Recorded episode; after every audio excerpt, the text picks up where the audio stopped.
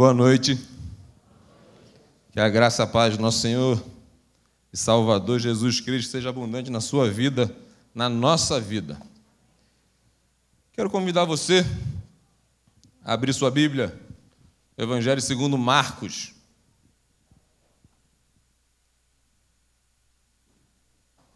Marcos capítulo 8. Nós vamos ler do 27 ao 29.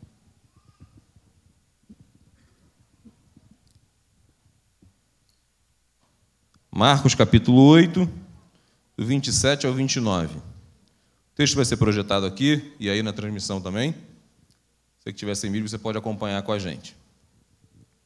Nós estamos desde sexta-feira conversando sobre esse tema. Quem dizes que eu sou? Quem teve aqui sexta viu que foi bênção, através da Rafinha. Ontem, pastor Amari, bênção também. Pastor Tadeu hoje de manhã, bênção. E meu desejo é que hoje seja mais um dia, mais um encontro abençoado para você e para todos nós que estamos aqui. Hoje eu quero conversar com, nesse momento eu quero conversar com você sobre o autor dessas palavras. Quem dizes que eu sou? A gente já falou muita coisa. A gente fica por último para pregar, a gente acaba ficando vai ficando com menos informação, mas a palavra de Deus ela é rica demais, inesgotável. Eu tenho certeza que Deus vai falar com você nessa noite. Amém? Vamos lá, vamos ler o texto aí. Marcos capítulo 8, de 27 ao 29. Jesus e os seus discípulos dirigiram-se para os povoados nas proximidades de Cesareia de Filipe. No caminho, ele lhes perguntou: Quem dizem os homens que eu sou. Então Jesus e os seus discípulos foram para as aldeias. Espera aí. Ah, tá. Então Jesus, eu troquei aqui para acompanhar com vocês. Vocês estão me quebrando em cima, vou aqui. Então Jesus, espera aí. Vocês me quebraram, hein? Vamos de novo para a gente poder. A gente é batista, negócio de ordem, então vamos voltar aqui. Vamos lá. Jesus e seus discípulos dirigiram-se para, as, para os povoados nas proximidades de Cesaré de Filipe. No caminho, ele lhes perguntou: Quem o povo diz que eu sou? Eles responderam: Alguns dizem que é João Batista, outros Elias, e outros algum dos profetas. E vocês? perguntou ele: Quem vocês dizem que eu sou? Pedro respondeu: Tu és o Cristo. Mateus, seu evangelho, ele diz: Tu és o Cristo, o Filho do Deus vivo. Eu não sei se você conhece esse contexto histórico, mas o povo de Israel ele foi oprimido por mais de 700 anos pelos impérios da Síria, Babilônia, Pérsia, da Grécia e Roma. No início do primeiro século, muitos é, movimentos apocalípticos, falando sobre o fim dos tempos, surgiram naquela época. Os líderes desses movimentos faziam promessas mirabolantes sobre a vinda do Messias. Eles pregavam que viria um Messias que iria vingar Israel. Um Messias que ia matar um Messias violento que ia trazer vingança com as próprias mãos para todos aqueles opressores do povo de Israel. Eu fico imaginando como é que os israelitas. A gente é difícil a gente entender e assim compreender o que é ser oprimido por um povo, por pessoas. Eu imagino como os israelitas oravam, clamavam a Deus pela vinda do Messias clamavam para que esse Messias viesse livrar eles dessa opressão, desse inferno na terra, como eles clamavam por isso. Jesus vem e através de vários milagres, o apóstolo João ele chama de sinais. A ideia de, eram sinais que Jesus realmente era o Messias. Ele faz vários milagres, sinais durante sua trajetória aqui na terra. Curou, cego, aleijado, surdo, enfim, muitos milagres. Tudo isso para provar para o povo que ele realmente era o Messias, o Filho do Deus vivo. Só que Jesus não tinha essas características que os judeus e esses líderes apocalípticos tanto pregavam. Esse era um dos motivos da dúvida de muitos, não só dos fariseus: será que realmente é o Messias? Será que ele realmente é o Messias tão esperado por nós? E Jesus num local muito propício, não vou entrar nesses detalhes, mas se você olhar no texto, Jesus sai de um local e anda bastante com os discípulos e faz essas duas perguntas para eles: Quem o povo diz que eu sou? Quem vocês dizem que eu sou? Eu quero destacar e tirar algumas lições através dessas duas perguntas de Jesus. A primeira, quem o povo diz que eu sou? Jesus aqui, ele não estava com crise de identidade, ele não estava querendo aplauso, ele não estava querendo. Jesus está fazendo como uma pesquisa de campo. Que, que a galera está entendendo quem eu sou? As pessoas, o que, que as pessoas pensavam ou acreditavam quem ele era? Quais as conclusões que o povo tinha chegado sobre ele. E quando ele pergunta, os discípulos dizem o quê? Ó, uns dizem que o Senhor é Elias, outros dizem que João Batista, algum dos profetas. Mateus ele registra que também fala assim, ó, eles pensam que o Senhor é Jeremias. Jeremias reencarnado. Ou seja, uma multidão seguia Jesus sem saber quem ele era.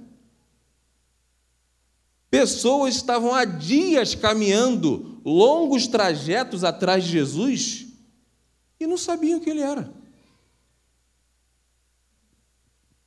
Um povo que buscava em Jesus algo interessante, porém não o mais importante.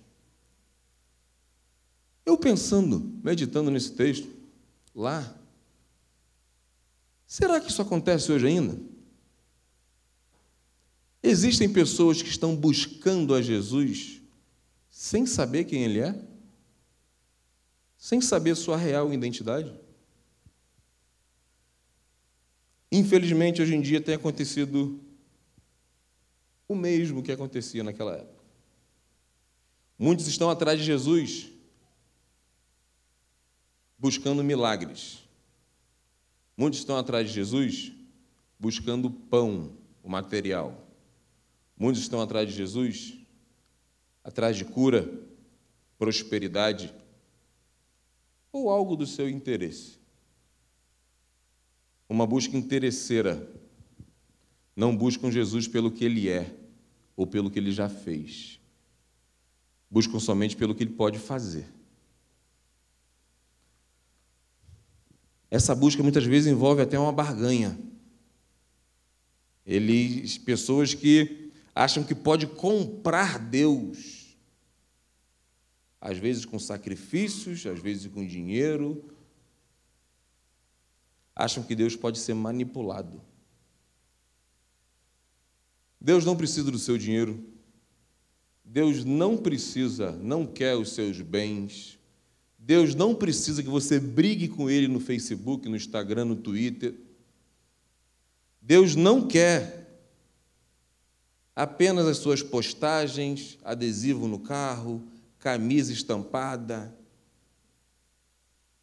Deus quer o seu coração. Deus quer salvar você.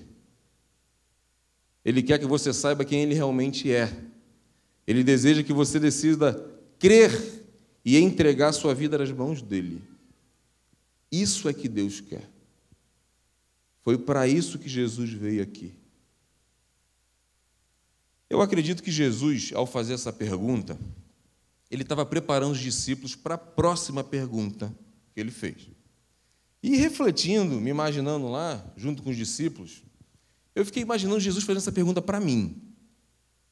Davi, quem a galera aí está dizendo que eu sou? Quem as pessoas que te conhecem dizem que eu sou? E eu fiquei pensando, o que, que eu falo de Jesus?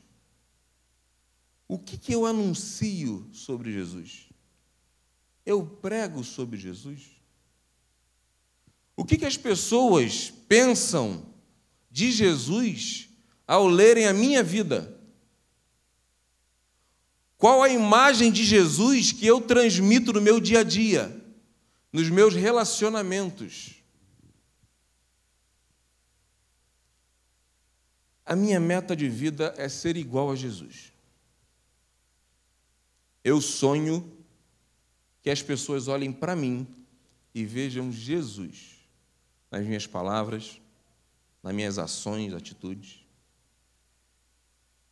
Uma vez eu ouvi isso de uma pessoa, um dos momentos assim marcantes da minha vida, que uma pessoa falou para mim assim, ó, eu vejo Jesus em você.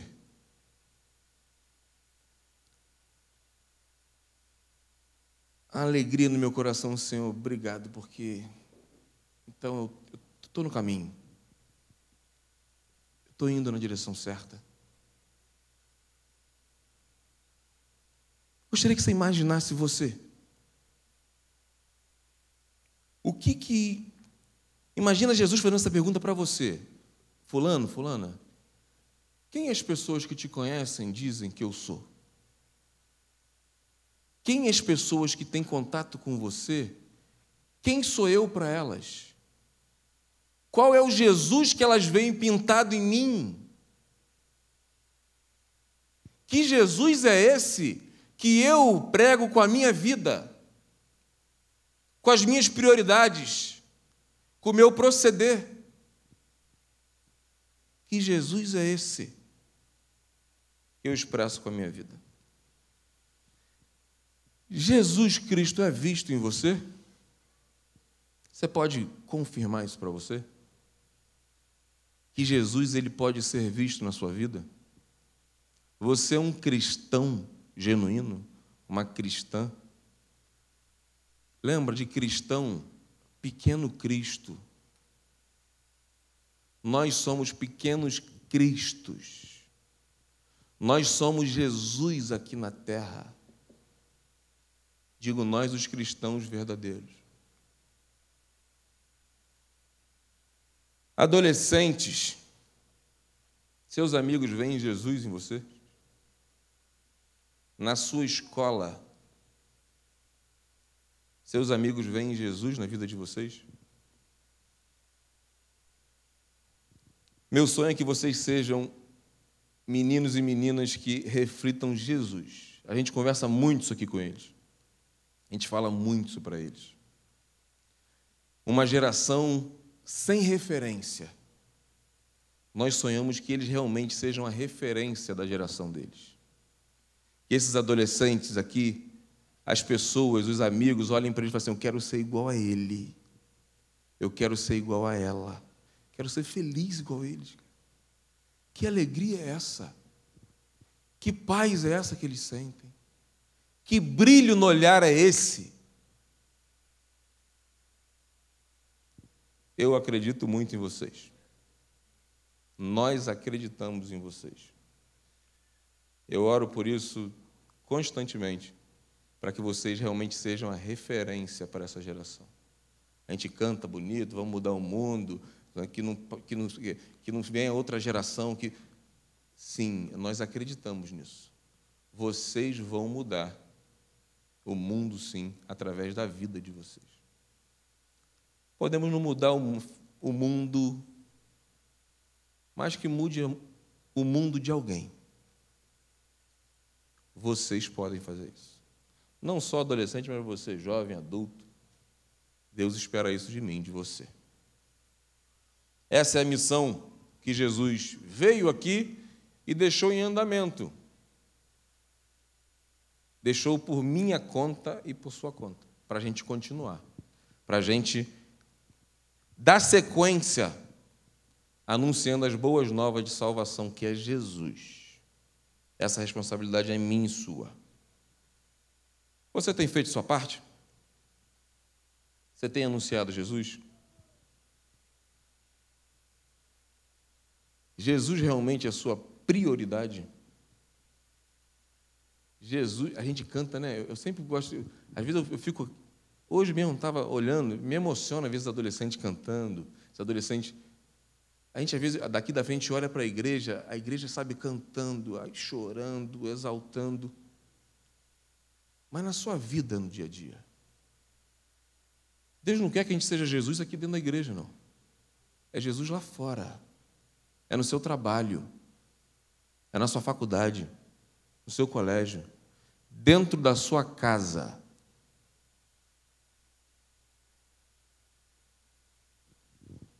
Às vezes tem gente dentro da, às vezes tem cristão que dentro de casa parece que não conhece Jesus não. Jesus é visto em você dentro da sua casa? Jesus é visto em você quando você está sozinho nas redes sociais? Quando está no seu quarto, seu telefone na mão? Nos perfis, nas fotos que você acessa? Nos grupos do WhatsApp? Como é que é o nome? Telegram? Jesus é visto em você? Não seja um fracassado nessa missão que Jesus deixou para mim e para você. A segunda pergunta de Jesus.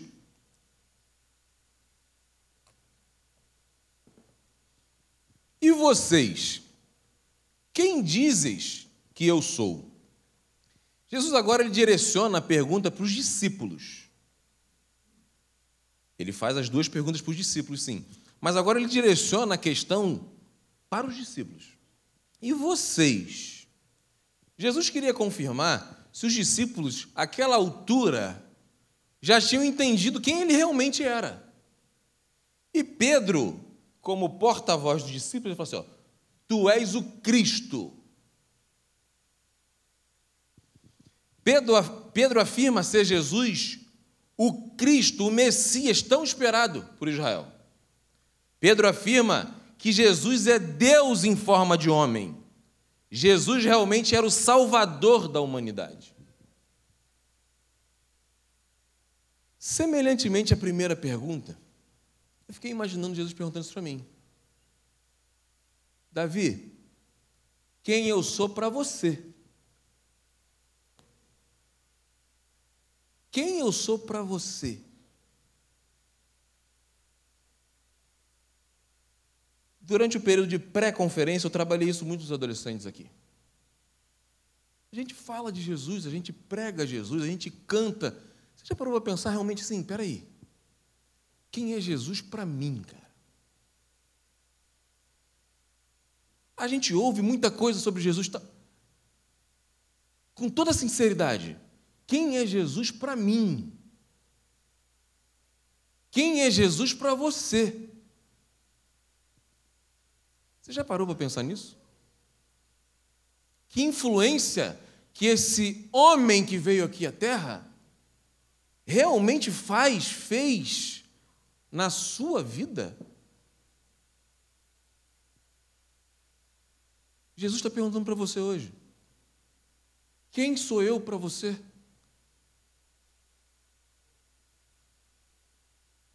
Alguns pensam ser Jesus, acreditam que Jesus foi um grande líder, um homem extraordinário que passou aqui pela terra, um espírito iluminado, um mestre ou um rabino, talvez o mais top da época.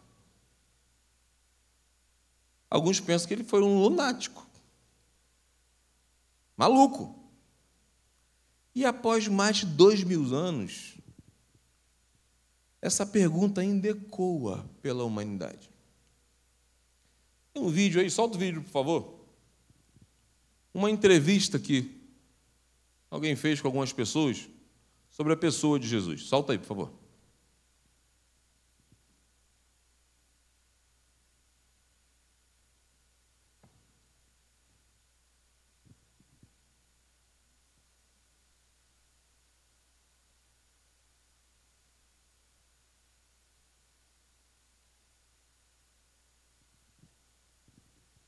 Tem som, hein?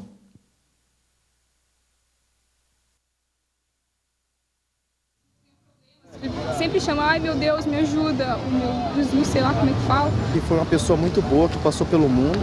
Não sei nem se eu acredito que ele existiu um dia. E que me faz é, levantar todos os dias e eu tenho muita fé. Ele foi e continua sendo uma pessoa muito forte, assim, que... que é uma força maior, assim, sobre nós, que a gente tem que ter fé em alguma coisa, então serve para isso. É o que não pode faltar na vida do ser humano hoje. Eu vejo Jesus como meu irmão. Você não precisa acreditar que ele existiu propriamente, mas seguir os exemplos que estão na Bíblia, cara, uh, para mim é essencial. Aquele que fez o que ninguém fez. Morreu por mim e por você. Uma pessoa normal, como qualquer outra. Não tenho ideia. Como uma pessoa que não é nada do que realmente falam que ele é. Um cara que a gente tem que crer nele pra gente poder fazer as coisas certas. E ele é muito importante pra gente fazer tudo certinho. Assim o mundo sendo melhor para todo mundo. A base de tudo, né? Deixou de ser utilizado para essa mensagem de amor e passou a ser utilizado como um meio de arrecadar dinheiro das pessoas. É um cara legal, só que é uma pessoa que todo mundo diz, todo mundo diz, mas ninguém segue o exemplo dele. Todo mundo fala, ah, todo mundo tem que ser Jesus, mas ninguém ama o próximo, ninguém.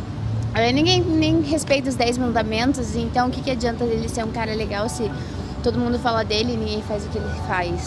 Ele foi um cara. Tudo que eu faço envolve ele. Tudo que eu penso é primeiro ele. Tudo pra mim na vida é primeiramente ele é, crer para continuar vivendo, né? Jesus eu vejo como um cara muito firmeza. É um cara que tá de braços abertos para você se você precisar. Jesus é a fonte de tudo. Jesus é a alegria. O único salvador, né, cara? Para mim, Jesus não existe, nunca existiu. Para mim, meu Deus sou eu mesma, eu acredito em mim. As coisas que acontecem na minha vida, eu acredito em mim mesma. Não existe Deus nem para nada, nem para ninguém. Tem gente sofrendo aqui na rua, vem te pedir por Deus. Deus não vai ajudar em nada. Bom, Jesus para mim é um modelo universal. Um filósofo muito bacana, uma válvula de escape para muitos. É, uma válvula de escape é uma boa. É, é, bem, fugindo um pouquinho, é, eu fumo, fumo bastante maconha e, cara, eu gosto muito que é uma parada que me, me, me faz fugir, sabe? Me, é, me relaxa, me, é uma válvula de escape. Então, assim como eu tenho essa, essa droga, que é uma droga mesmo, é, muitos têm Jesus, que é uma coisa muito, muito mais simples, muito mais gostosa de ter. Então eu admiro essas pessoas. Acho que Jesus, assim, é, no quesito mais sentimental, é uma coisa muito boa. Eu, eu, não, eu não tenho muita fé, mas é, é, acho uma coisa muito boa. Gosto bastante.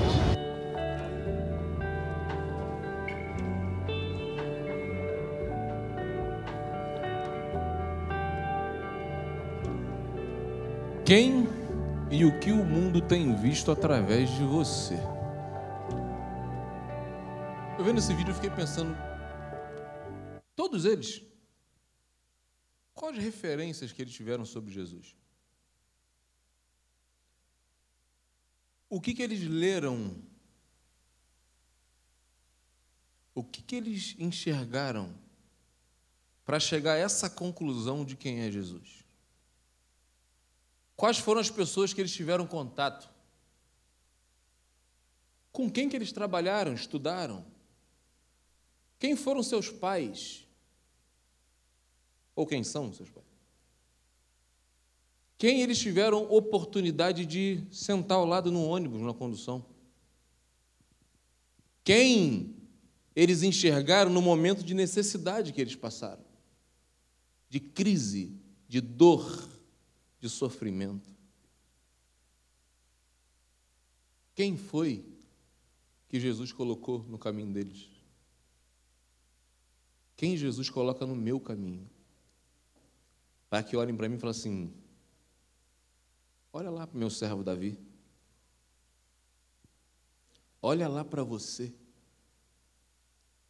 É tudo muito bonito, mas se não for na prática, Jesus vai continuar sendo alguns, para alguns um lunático.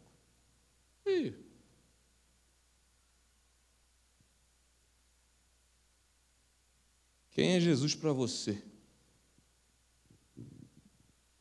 Essa resposta envolve onde você vai viver eternamente. E também envolve, determina sua qualidade de vida aqui na terra. Hernandes Dias Lopes, Ele diz assim: Se você não souber com clareza quem é Jesus, estará perdido na questão mais importante da vida. A vida, a morte e a ressurreição de Cristo, bem como sua obra expiatória, não são assuntos laterais, mas a própria essência do cristianismo. Se você não discerne claramente quem é Jesus, não pode ser considerado um cristão. O cristianismo é muito mais do que um conjunto de doutrinas, é uma pessoa, é Cristo. O cristianismo tem a ver com a pessoa de Cristo. Ele é o centro, o eixo, a base, o alvo e a fonte de toda a vida cristã. Fora dele não há redenção nem esperança. Ele é a fonte da qual procedem todas as bênçãos. Quem é Jesus para você? Quem é Jesus para você? Eu pensando, fazendo essa pergunta para mim, eu cheguei à conclusão que Jesus é meu mestre, Senhor e Salvador.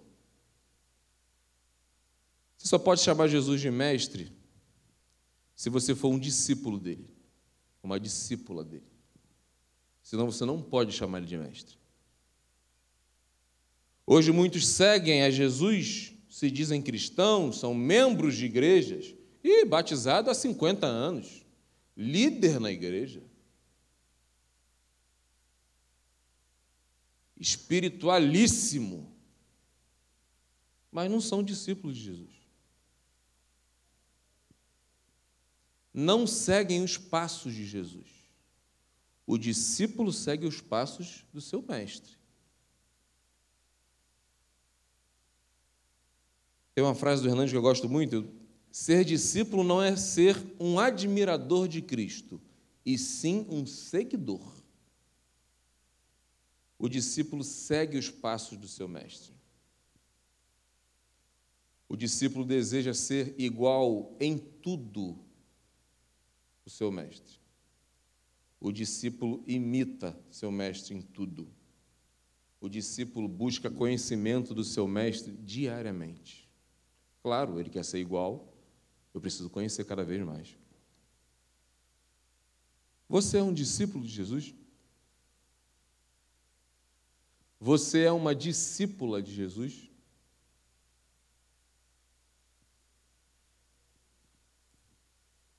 Você só pode chamar Jesus de Senhor se você for um servo dele.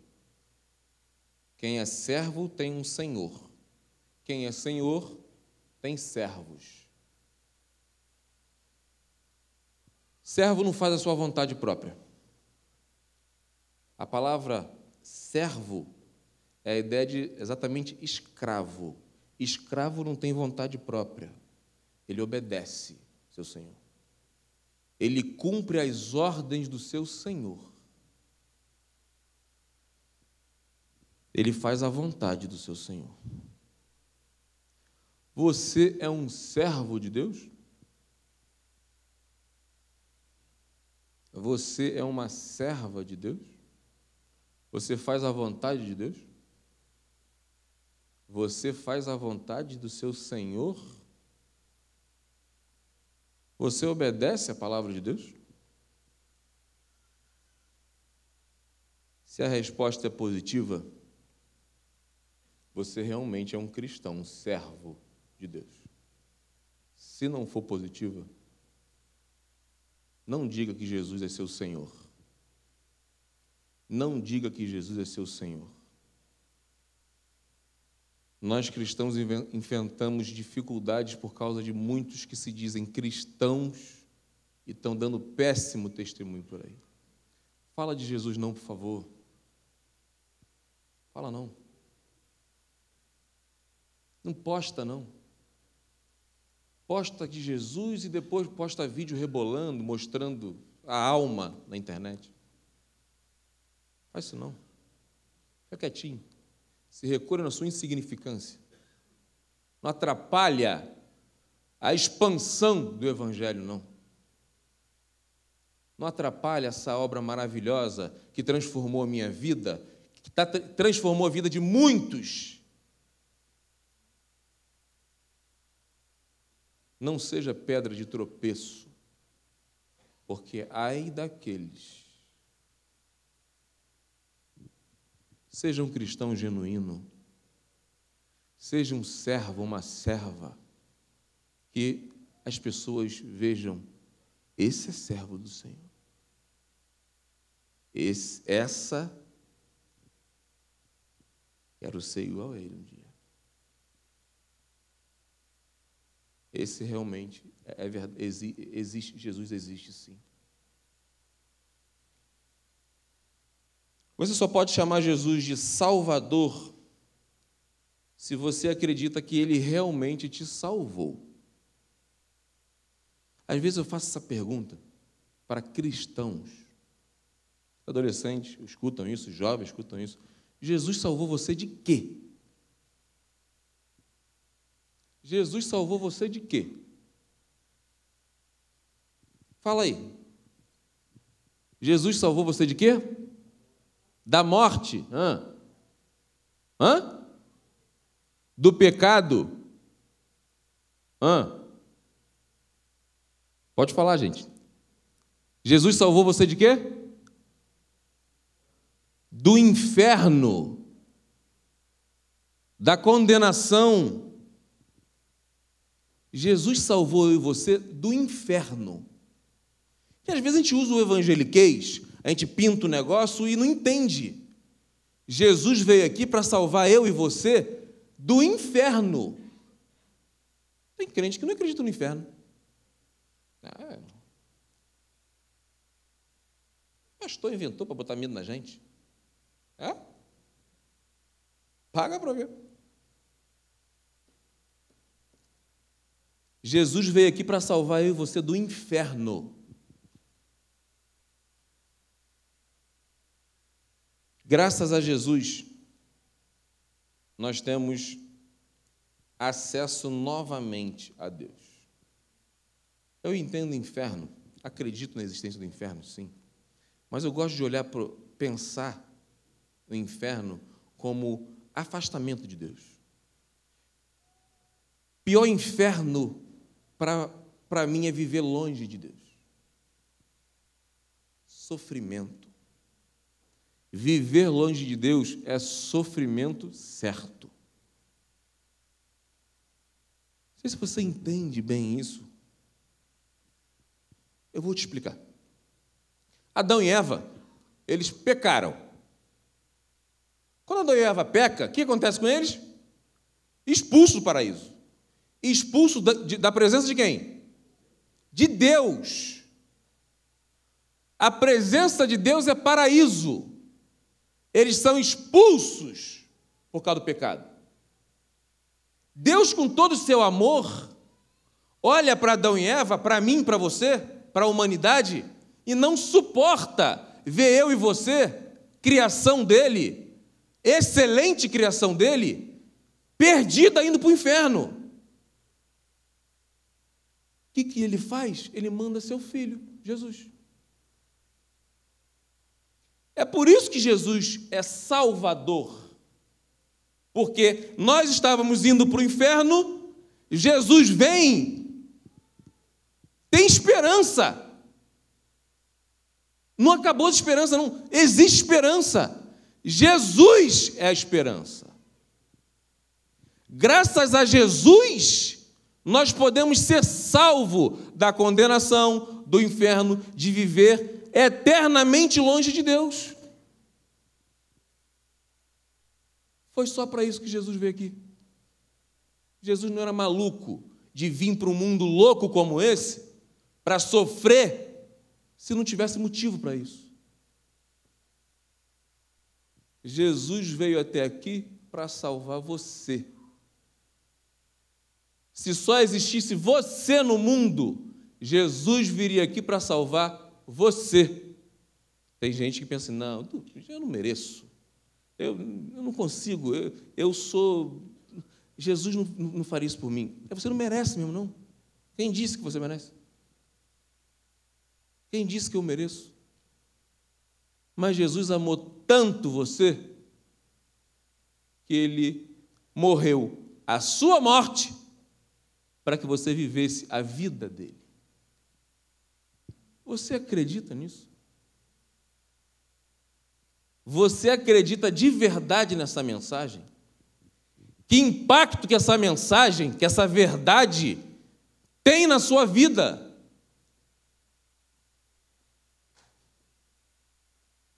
O que, que isso mudou? A partir do momento que você, essa informação chegou até você, o que, que isso mudou na sua vida? A maior prova de amor já existente na história da humanidade. O que, que isso muda na sua vida, na sua identidade? Eu sou filho de Deus. Você sabe que você está cantando? Você tem noção do preço que foi pago para você ser filho de Deus? E tem gente que fica me digando amor aí.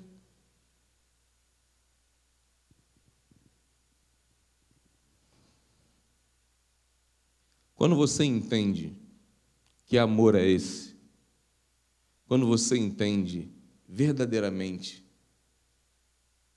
que um Deus de toda a sua glória, majestade, poder, ele decidiu amar você do jeito que você é, tudo muda na sua vida.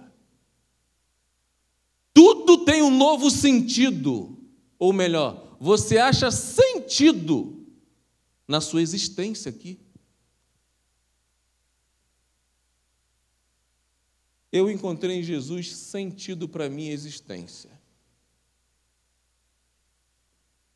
Jesus é a razão da minha vida. Você pode dizer isso?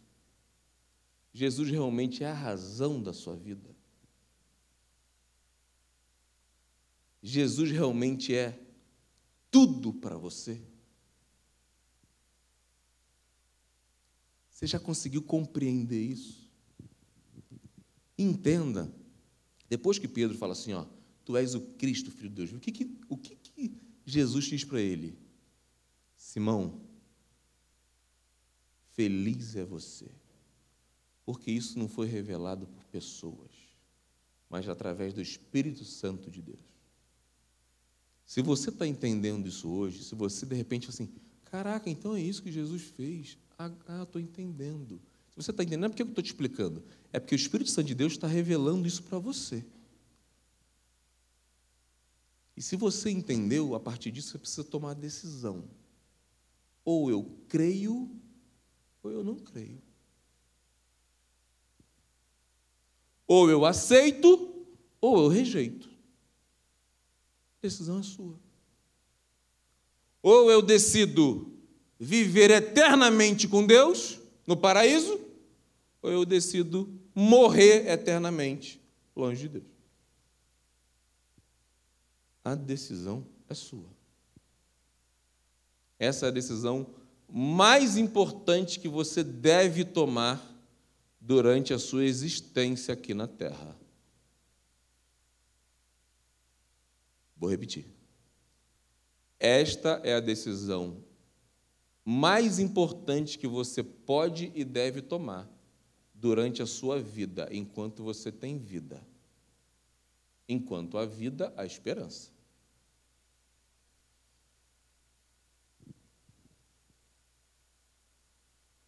Vale a pena crer e aceitar Jesus como Salvador, Senhor e Mestre vale a pena desfrutar da alegria que é proveniente de Jesus. Eu tenho certeza que Deus trouxe você aqui hoje, você que não tomou essa decisão ainda, Deus trouxe você aqui hoje para você tomar essa decisão. Deus trouxe você aqui hoje para salvar você. Deus fez você acessar esse link para você tomar essa decisão. Essa decisão define onde você vai passar a eternidade. Eu quero viver todos os dias que me restam servindo, adorando e glorificando Jesus. O meu desejo, eu oro, peço ao Senhor, nunca, não deixa eu frustrar o teu plano na minha vida. Não deixa, não me deixe cair em tentação. Me livra de todo mal.